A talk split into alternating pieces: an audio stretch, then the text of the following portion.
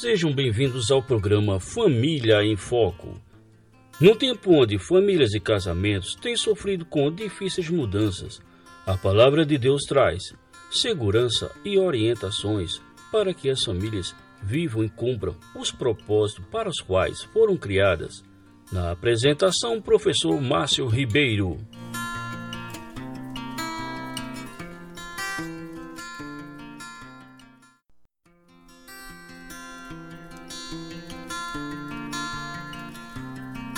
Olá, caros ouvintes, sejam todos bem-vindos ao programa Família em Foco. E novamente temos a honra de ter conosco o pastor Sacha, falando para todos nós na Mata Norte, na cidade do Carpina, é, sobre mais um tema bíblico, né?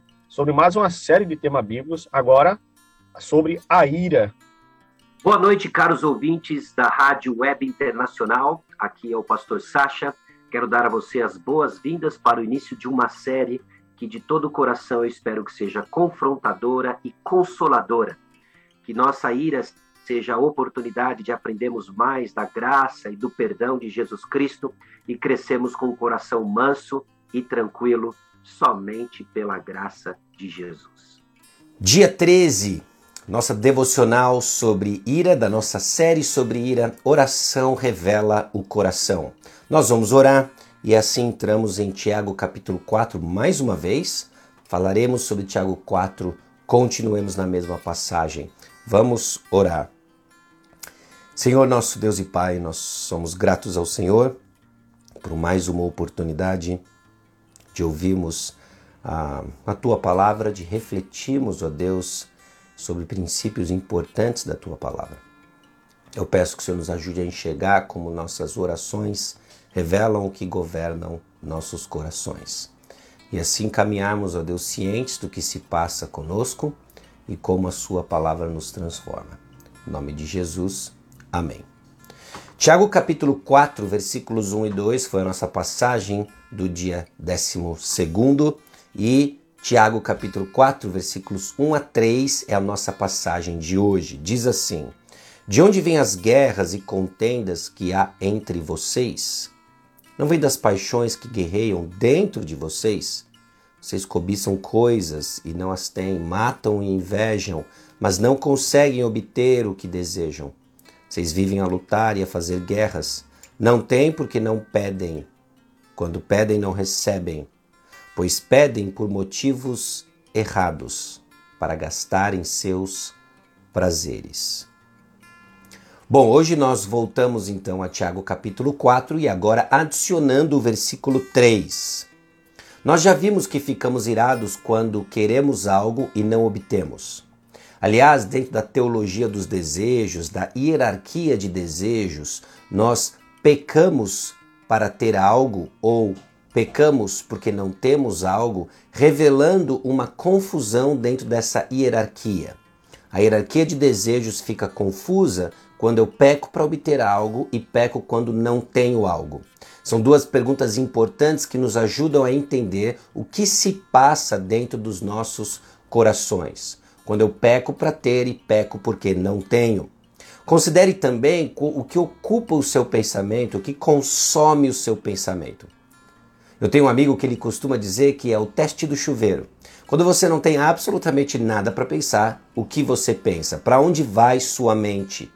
Via de regra, isso começa a revelar o que está tomando o seu coração, aquilo que governa o seu coração.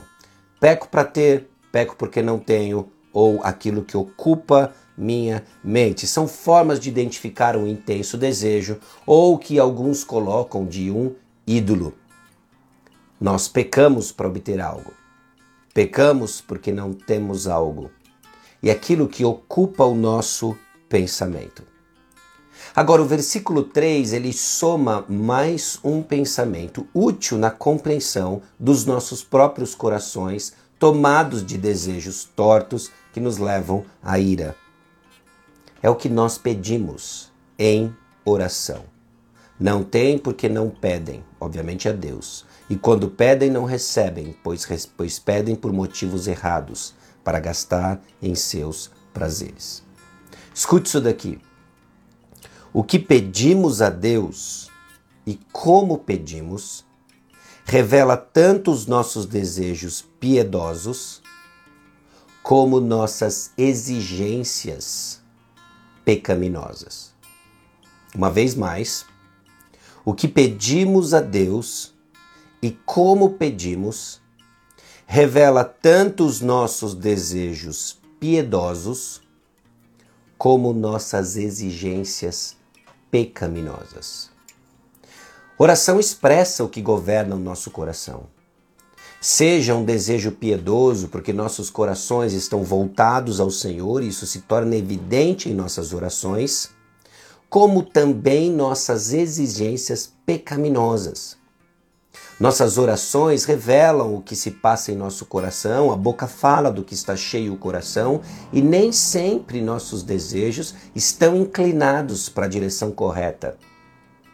É aquilo que Tiago diz de que nós pedimos, mas não recebemos, porque os nossos motivos, motivações, desejos são errados. É para gastar em nossos próprios prazeres. Embora não seja errado você orar por coisas certas, como, por exemplo, justiça, libertação, alimento, Deus revela as coisas do nosso coração. As coisas espirituais, aquilo que governa e tem valor eterno, aquilo que governa o mundo espiritual e tem valor eterno, é o que deve saturar nossas provisões, é o que deve saturar nossas orações acima das provisões físicas. Então, o versículo 3 nos diz que a ira vem justamente das nossas motivações egoístas. Não temos porque não pedimos. Vocês vivem a lutar e a fazer guerras. São esses prazeres desordenados. O coração pecaminoso ele deseja o seu próprio reino e não as coisas pertencentes ao reino de Deus. E tristemente, ele ora de acordo com isso. Colocando de outra forma, o nosso coração exige poder subverter até mesmo um ato piedoso. Talvez o ato mais piedoso que existe, a própria oração. Aquilo que é usado e é um instrumento em nosso relacionamento com Deus é pervertido por um desejo pecaminoso, que é a raiz da ira. Até o próprio dom e privilégio que Deus nos concedeu, o convite para nos achegarmos e conversarmos com Ele, pode se tornar um meio pelo qual nosso coração pecaminoso se expressa. Então entenda a profundidade do nosso pecado. Aquilo que teologicamente sistematizamos como a depravação total. Depravação total não é quão mal você pode ser. Depravação total é quão profundo é o seu pecado que afeta todo o seu ser. O que você pensa, deseja e sente é distorcido, afetado pelo pecado, até mesmo sua oração. Então você ora você ora? Pelo que você ora? Espere que os desejos desordenados emerja quando você esteja orando e peça a Deus que o ajude a destronar esses desejos que subiram num lugar ilegítimo, aonde deveria fluir um desejo por amar a Deus, amar o próximo, e isso seria expresso inclusive em suas orações, hoje dá lugar, dá vazão a desejos desordenados. Lute contra essa tendência. Então reflita. As orações, as suas orações, refletem um coração piedoso. Louve a Deus pela bondade do Senhor, mas reflita quanto que os seus pedidos não refletem apenas um desejo egoísta, razão inclusive pela qual você expressa sua ira. Então, escute os seus próprios pedidos. Esses próximos dias, então, registre as suas orações sinceras em um diário. Examine em que medida elas refletem pedidos piedosos ou exigências ímpias. Compartilhe alguma delas com um amigo cristão maduro, uma amiga cristã madura, e esteja aberto a ouvir o que eles pensam sobre suas orações e como elas refletem seu dia a dia e sua caminhada com o Senhor. Nossas orações revelam a condição do nosso coração, seja para compreender os desejos piedosos ou nossas exigências pecaminosas. E conforme crescemos justamente nessa direção, somos desafiados, alimentados a ter uma caminhada com o Senhor legítima, de amor ao Senhor, para a glória do Senhor. Amém? Vamos orar?